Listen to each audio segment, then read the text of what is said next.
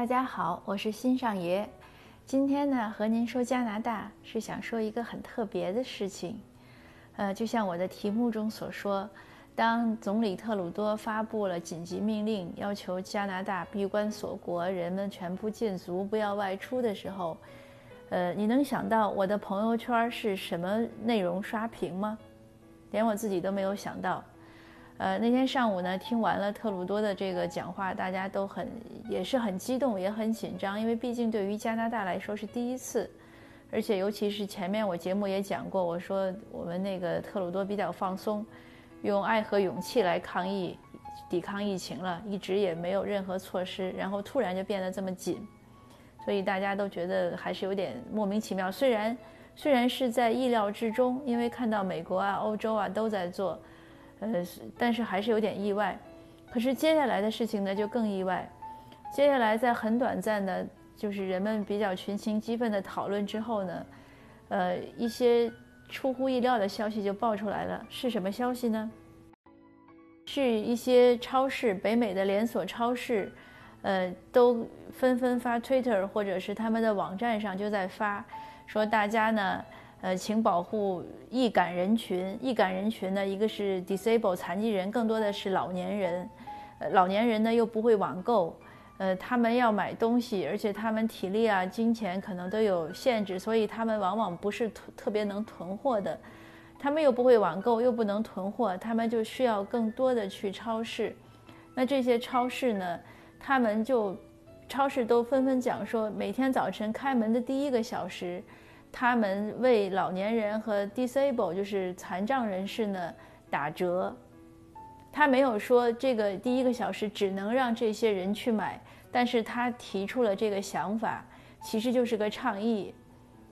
紧接着大家就明白过来了，很多中文、英文媒体都在呼吁，呼吁什么呢？就是说，希望其他人呢不要在第一个小时去超市。为什么其他人不要去呢？因为超市每天晚上下班都会消毒，而且我们知道这个病毒呢，它过夜那么长时间，可能也也死亡的差不多了。虽然说在金金属表面啊什么都会有残留多久，但是毕竟残留的概率就很低。超市又会消毒，那这样呢，开门第一个小时的时候，所有的地方都是干净的，呃，门把手啊、门呀、货物啊这些，就是货柜呀，包括小推车的扶手。都是干净的，那让这些易感人群呢先去用，而且大家都不去呢，超市就没有那么挤，就人口密度也会降低，又能让他们充分的去挑选，等他们挑选够了走了之后，别人再去买。所以你看，超市的这个一个打折的善举，一个倡议，就马上得到了民众的呼应。然后我就看到中文媒体有一句话说的非常好，他就说：“请大家手下留情，那你的稍微的一点善意呢，就能帮别人渡过难关。”这个真的是非常的北美，或者是非常加拿大式的，就是他时刻在想着其他人。就像特鲁多在在发，就是他在发表他的这个通知的时候，他的讲话的时候，前半段的时候他在讲就是形势的严峻和几条规定，可是接下来。后面大部分时间，他都是在讲，说要帮助我们的邻居，帮助我们的社区，呃，大家要互相支持，互相问候。呃，今天呢，他又，昨天呢，他又提出来说，呃，因为海外的加拿大人呢，大概有三百万，其实基本上占加拿大的不到十分之一吧。加拿大是三千三千多万，那就是百分之八九吧。那特鲁多呢就说了一句话，我觉得很感动。他说：“现在这个时候可能是海外的加拿大人回家的时候了，因为这边的政府呢，他不能用什么命令式，他只能是用号召呼吁。呃，他们又给出一个方案是什么呢？就是也许有些人呢，现在因为机票也很贵了，很多航空公司取消航班了，也许有些人经济有困难，那政府呢就讲说，如果你有经济困难，不能回加拿大。”政府会给每个人五千加币的贷款，它会有一个直接的邮邮箱，你可以给政府的部门那个外政府的这个专门的部门发电邮取得联系，那个电邮的前面就是 SOS，所以真的是太感动了。他会讲，就是说在这样的困难的时候，他首先会讲到的是要保护老年人，呃，保护弱势群体。呃，像魁省呢，已经出台，就是每一周给呃呃，应该是给隔离的人都会有五百多块钱的补助。政府现在在和银行协调，呃，是不是这个房就是像 mortgage 这个这个房这个叫什么房屋贷款可以延缓？呃，我们报税的日期呢，肯定是延缓到六月份。那现在反对党就是保守党的这些候选党领，因为保守党四月份要后要选举，现在他们没有正式的党领，但是候选的党领呢，有人在呼吁说应该把一年的个人所得税都取取消掉。呃，总之大家现在想到的都是怎么样的让这个群体能能过好。呃，像呃我们那个卫生首席卫生部，呃就是加拿大联邦卫生部长。他在在特鲁多讲话之后呢，我也听了他的一个讲话，他还是说呼吁大家，建议大家就是买一定的食物，但是他讲，他说你买够两周的食物就够了，呃，不要买太多，这样呢，你能给别人留下一些机会，就是他非常非常重视 share，就是互相的支持，而且我听到另外一个，真的也是很有感触的，我在我的文章中也有写，就是很多新闻。他们都在反复的劝加拿大人说：“呃，你不要出去，要留在家里，stay at home, work at home，呃，避免传染。因为就像我前面有讲过，这个白人的这个和华人确实不一样。华人呢都很听话，可是白人呢就是，呃，不自由勿宁死，他觉得他被限制了。然后这些新闻媒体他怎么样建议这些加拿大人留在家里呢？他不是说你留在家里。”你能不得病？他不是这样说，他不是从利己的角度，他很，他是说从利他的角度。他讲说，你留在家里，你可以保护那些老年人不受感染，那些易感人群不受感染，你可以为你的社区做贡献。这个是我真的是从来没有想到过的一个角度。任何一个国家有吗？就是他会用利他的这个呼吁来建议大家，你留在家里。那我写了一篇文章发出去，点击率很高，大家都很感动。这个文章呢，我也贴在我的朋友圈里，就下面有我的朋友圈的这个这个群友就有就这个呃就微信的朋友就有留言，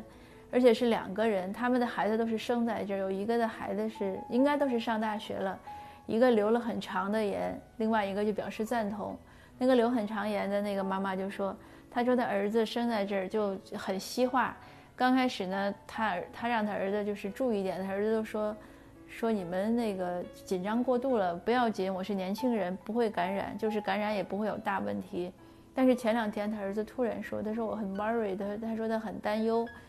呃，他说我现在突然觉得我太冒失了，呃，我现在意识到如果我我感染了，我会危影响到别人。他他是为这样的事情他感到很担忧，所以他现在很谨慎了。他希望他不要去影响到别人。那另外一个群一个朋友呢，就是复议，他说我孩子也是这样讲的。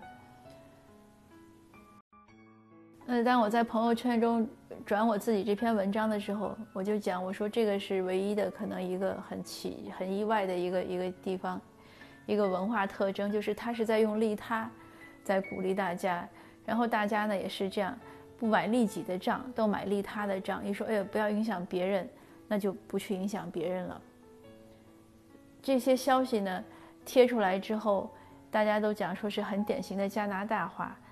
另外就是我们本地的华人，之前呢我知道有很多华人捐款，呃，然后买买口罩啊、防护服啊发回国内。后来那个款捐的比较多，剩一些，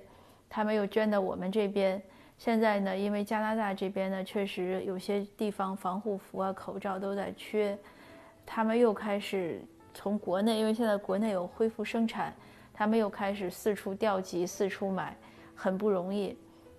所以，就像前两天看的一句话说：“新冠疫情，呃，中国打上半场，世界打下半场，海外华人打全场。”那这几天我也看到有些小留学生回去，或者有一些海外华人回去。然后不同的，嗯，有不同的声音，嗯，这个怎么说呢？我想与人为善吧，大家如果我们作为一个族群都是互相关心、互相支持，呃，很多问题就不是问题了。嗯，海外华人真的是也是两，就是一颗心分两半，也很不容易。呃，像我，我还有一个例子，在我的文章中也有写，就是他们有有义工找我说，你写一段文字，我们要为社区服务，呃，尤其要为那些居家的不方便购物的老人去购物，呃，我写了一段，他们就找人翻译成英文、中英文都有，就是为全社会服务，所以也真的是又要担心这个，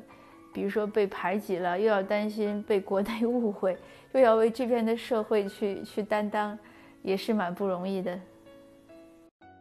那最后吧，我讲一个真实的笑话，也是今天看到的新闻。呃，美国俄勒冈州呢有一个警局发了一个一个消息，那个文章写的很好很长。他什么消息呢？他说，呃，现在厕纸呢都断货，说你们呢不要为家里没有厕纸给警局打打九幺幺，你打九幺幺没有任何用。他就写了非常长的文章，就是。古代各个民族、各个国家，如果在没有厕纸的时候，用什么问题，用什么方法解决？然后他最后就讲说，不管用什么方法，你打九幺幺都没有用，我们是不能为你提供这个服务的。然后这个还上了 CNN 的新闻，所以也蛮有趣的。有一个也是美国警察的笑话，也是我今天看到，但哪个哪个州的我忘了，因为太忙了，他们现在又没有防护用品。呃，他们就就发了一个 Twitter 说，呃，建议我们本地区的犯罪活动暂停一下，呃，因为现在不便于出警。至于什么时候恢复，请另行通，就是请听，请听我们的通知。好吧，讲这两个笑话，呃，祝大家能笑口常开，增强免疫力，呃，每一天过得都很愉快。谢谢您。